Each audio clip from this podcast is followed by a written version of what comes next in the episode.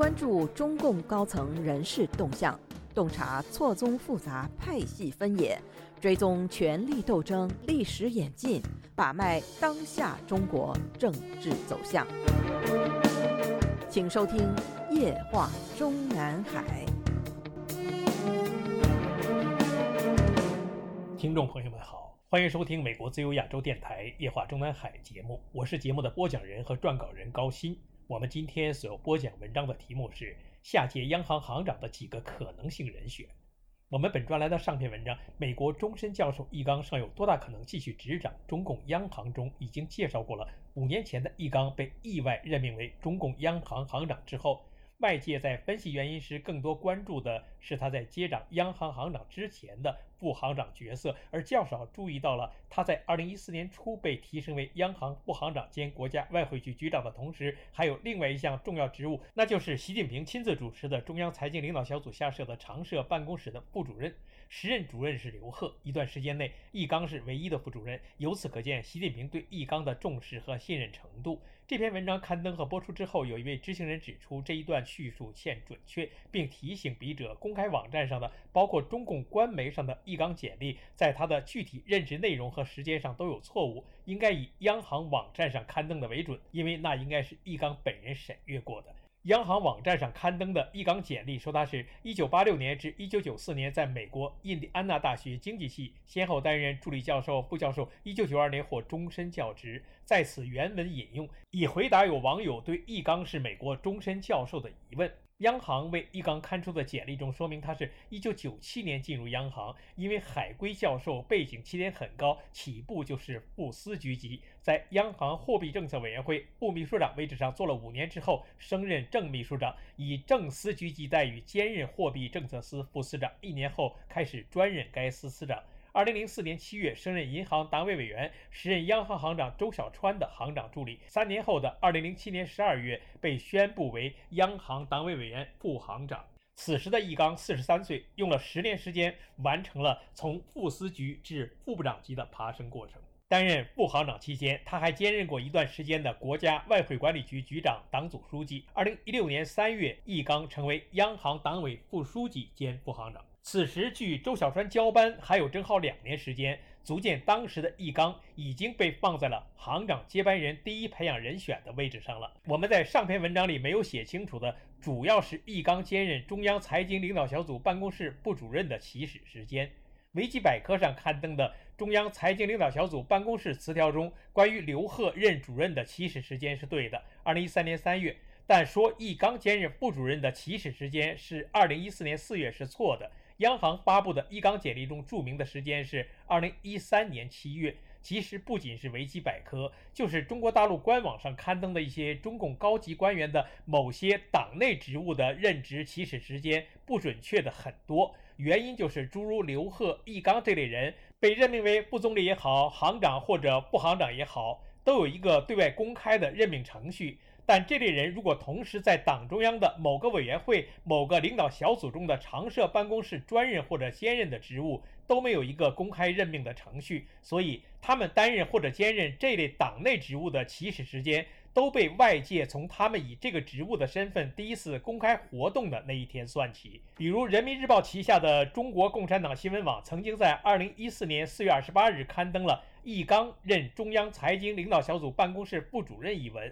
内容是：据福建日报报道，四月二十五日，福建省委中心组举行专题学习会，中央财经领导小组办公室副主任、中国人民银行副行长、国家外汇管理局局长易纲应邀到会做贯彻落实十八届三中全会精神、全面深化金融领域改革的专题报告。据了解，这是易纲首次以中央财经领导小组办公室副主任在媒体上亮相。包括维基百科在内的大部分媒体均以二零一四年四月作为易纲被任命为中央财经领导小组办公室副主任的起始时间。殊不知，此时的易纲担任这一职务已经九个多月了。我们在此特别强调这一点，意在证明易纲与刘鹤之间的关系之特殊。也就是说，在习近平第一次当选国家主席的同时，即把刘鹤安排为直接向他习近平负责的中央财经领导小组办公室主任，紧接着就是刘鹤把易纲也拉到了习近平的身边。二零一八年三月二十日，新浪财经刊登独家解读：为什么是易纲？文章开篇第一句竟然是。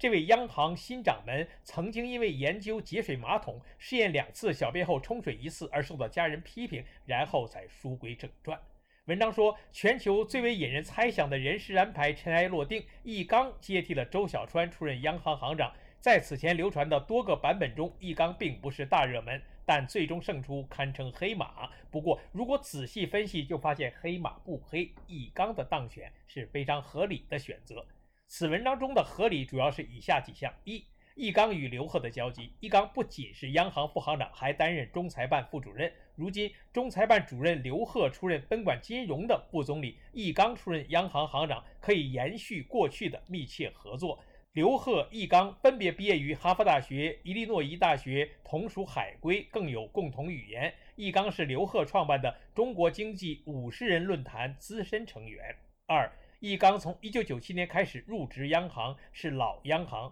在央行副行长中，他是与周小川搭档时间最长的。周小川担任央行行长十五年期间，易纲全程陪同，由他接任更能无缝衔接。三、国际化优势，随着中国经济地位提升，中国已是大国金融，无论是中美经贸谈判还是全球金融合作，对央行行长的国际化能力都有很高要求。易纲在美国获得博士学位，并曾在美国大学任教，国际化沟通交流能力不比小川逊色。易纲英语发音很好，在金融更趋全球化的今天，由易纲代表央行参加全球央行行长会议是非常合适的。时常陪同周小川参加全球会议的易纲，对于国际活动已经是驾轻就熟。四年龄，易纲比周小川年轻十岁，这意味着易纲有担任两届央行行长的年龄空间，有利于保持货币政策的连续性。那么，如今已经是五年一届将满。已经六十五岁的易纲能否连任第二届央行行长，以及如果不是易纲连任，谁有可能接任，就是我们本文继续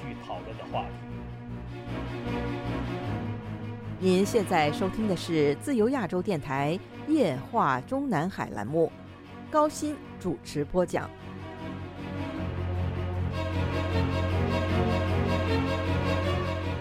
我们本专栏的上篇文章中已经介绍过，易纲五年前被意外任命为央行行长之前，我们曾经与内地一位经济学人讨论过时任河南省委书记谢伏瞻是否会调任央行行长的问题。这位仁兄透露说，易纲接替周小川是早在十九大召开之前通盘考虑的内容之一。之所以只在十九大上只当选中央候补委员，是因为在中央委员的预选过程中的总得票数低过了门槛，这才被退而求其次。能够为如上说法提供佐证的是，当时的央行的另一位副行长潘功胜也被安排成了十九届中央候补委员。这位潘功胜比易纲年轻九岁，其简历中特别说明他是于一九九三年加入民盟，后于一九九九年加入中共，是中国人民大学的经济学博士研究员，剑桥大学博士后学者及哈佛大学高级研究员。也就是说，相比于易纲，此人是中共政权自己培养出来的土博士。日后的海外学历均为镀金性质。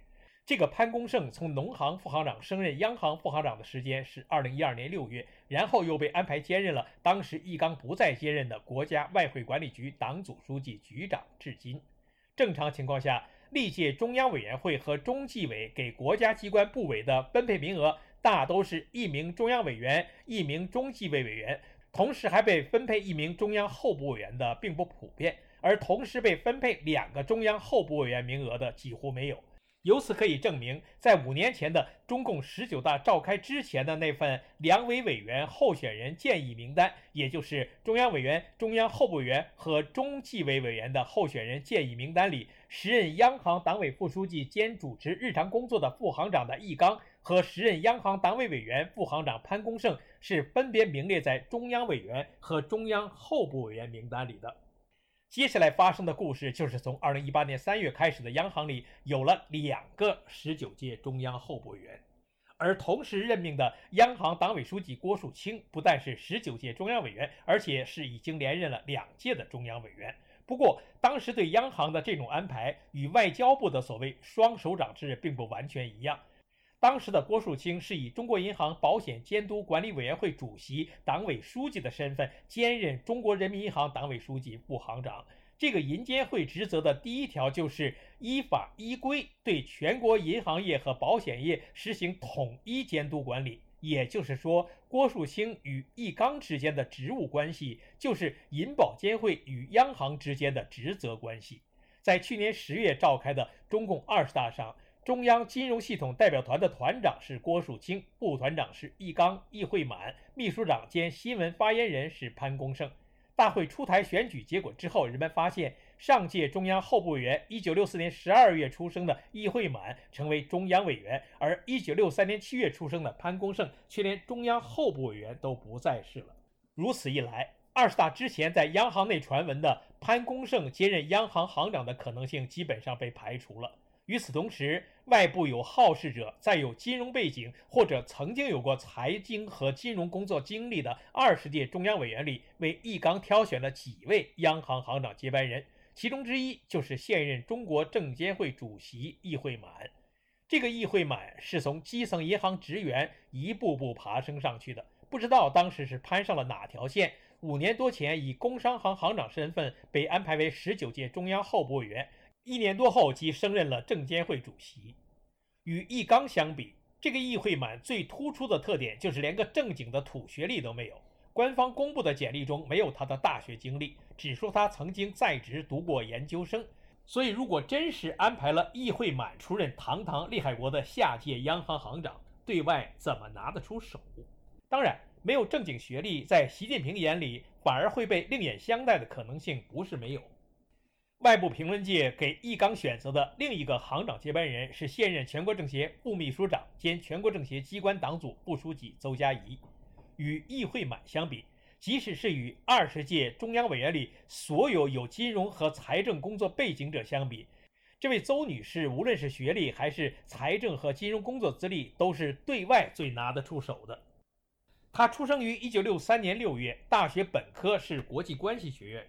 然后进入中国社会科学院研究生院世界经济与政治系国际经济关系专业，获得经济学硕士学位。毕业后进入财政部工作。先后担任过财政部世界银行司综合处副处长、财政部国际司副司长、驻世界银行中国执行董事、财政部国际司司长等职，并于2015年7月出任了财政部部长助理、党组成员。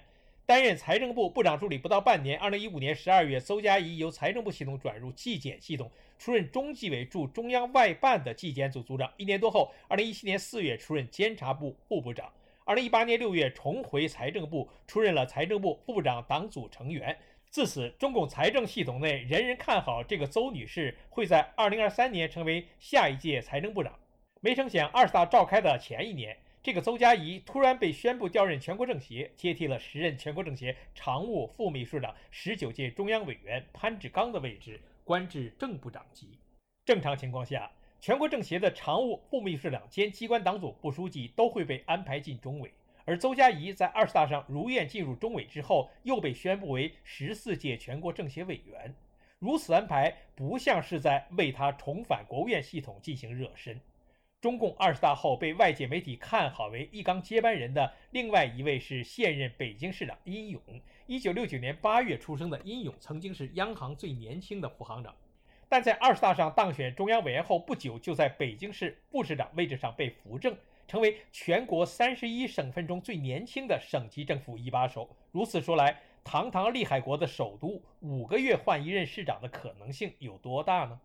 前面说到了二十大上的中央金融代表团，引起我们特别关注的是，与此前相比，这届代表团里多出了一个中央指定代表。那就是全国政协副主席兼国家发改委主任何立峰。正常情况下，何立峰要么应该以国务院部委负责人身份在中央和国家机关代表团里占一个名额，或者以全国政协副主席身份被分配到某个地方代表团占一名额。而二十大上把他指定进入中央金融系统代表团。除了证明何立峰已经是实际上的整个中央金融系统的总督头，是否也说明习近平也考虑过在易纲干满一届就交班的前提下，今年三月以后由何立峰以国家副总理身份兼任央行行长呢？听众朋友们好，我们今天的夜话中南海节目就播讲到这里，我们下次节目再会。